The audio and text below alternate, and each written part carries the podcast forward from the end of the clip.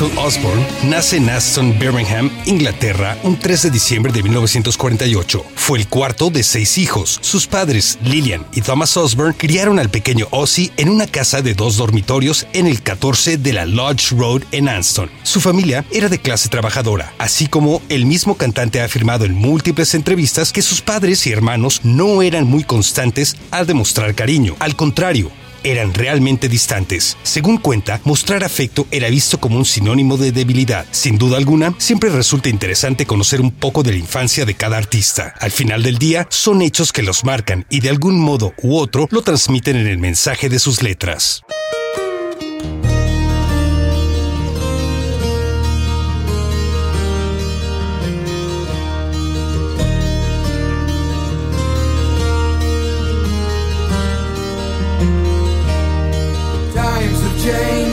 Times are strange. Here I come, but I ain't the same. Mama, I'm coming home.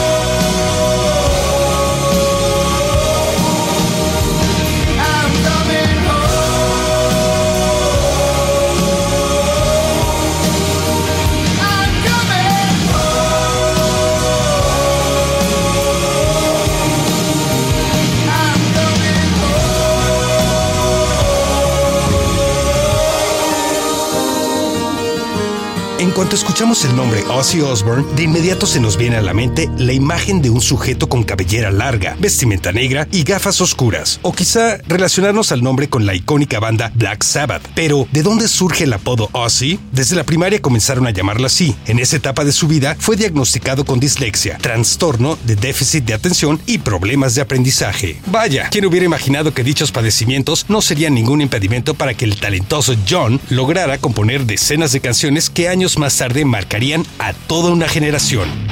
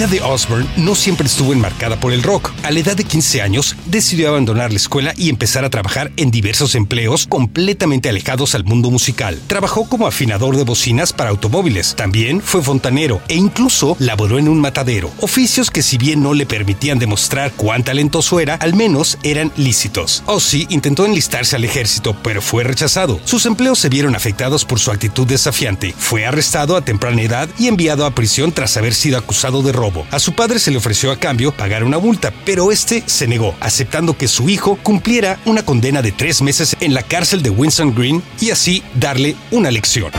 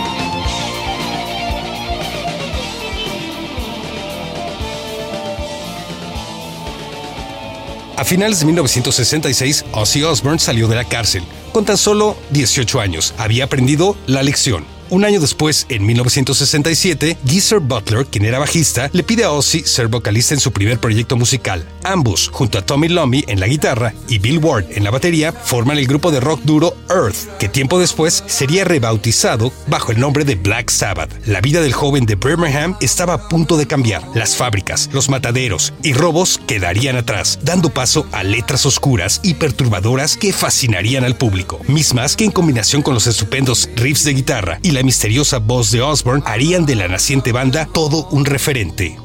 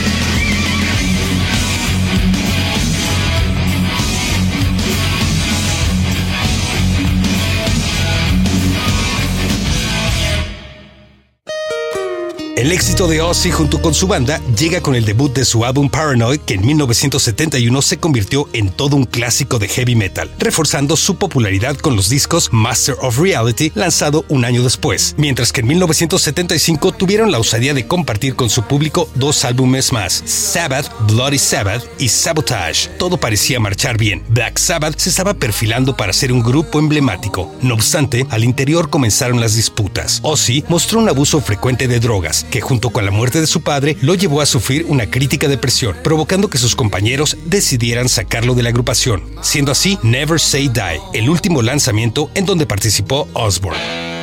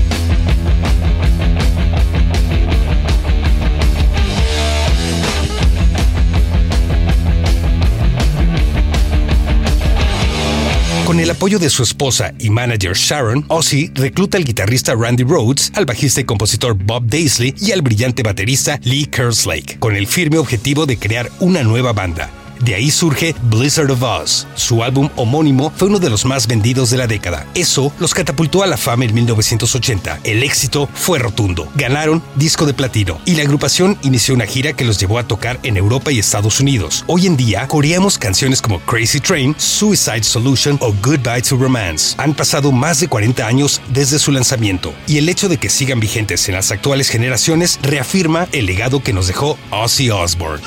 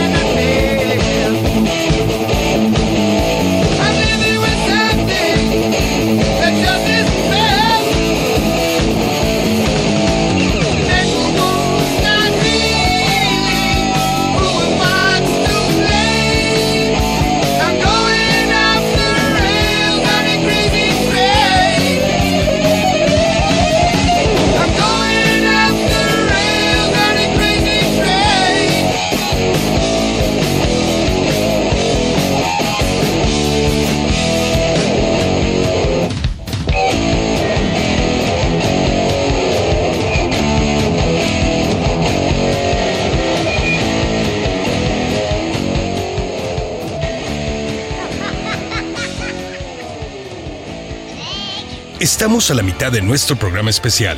Esperamos que sigas disfrutando todas las canciones de este polémico e irreverente rockero, Ozzy Osbourne. Como muestra, hablemos ahora de aquellas anécdotas que marcaron su vida. Mientras la naciente banda Blizzard of Oz se encontraba de gira, en pleno concierto, un fanático lanzó al escenario un murciélago. Ozzy no dudó en agarrarlo y de un mordisco le arrancó la cabeza. Al inicio pensaba que se trataba de un juguete, pero al percatarse que era un murciélago de verdad, tuvieron que trasladarlo al hospital para vacunarlo contra la rabia. Y lógicamente el concierto tuvo que ser suspendido. Por fortuna, nuestra transmisión aún tiene mucho más para ustedes, así que continuemos disfrutando.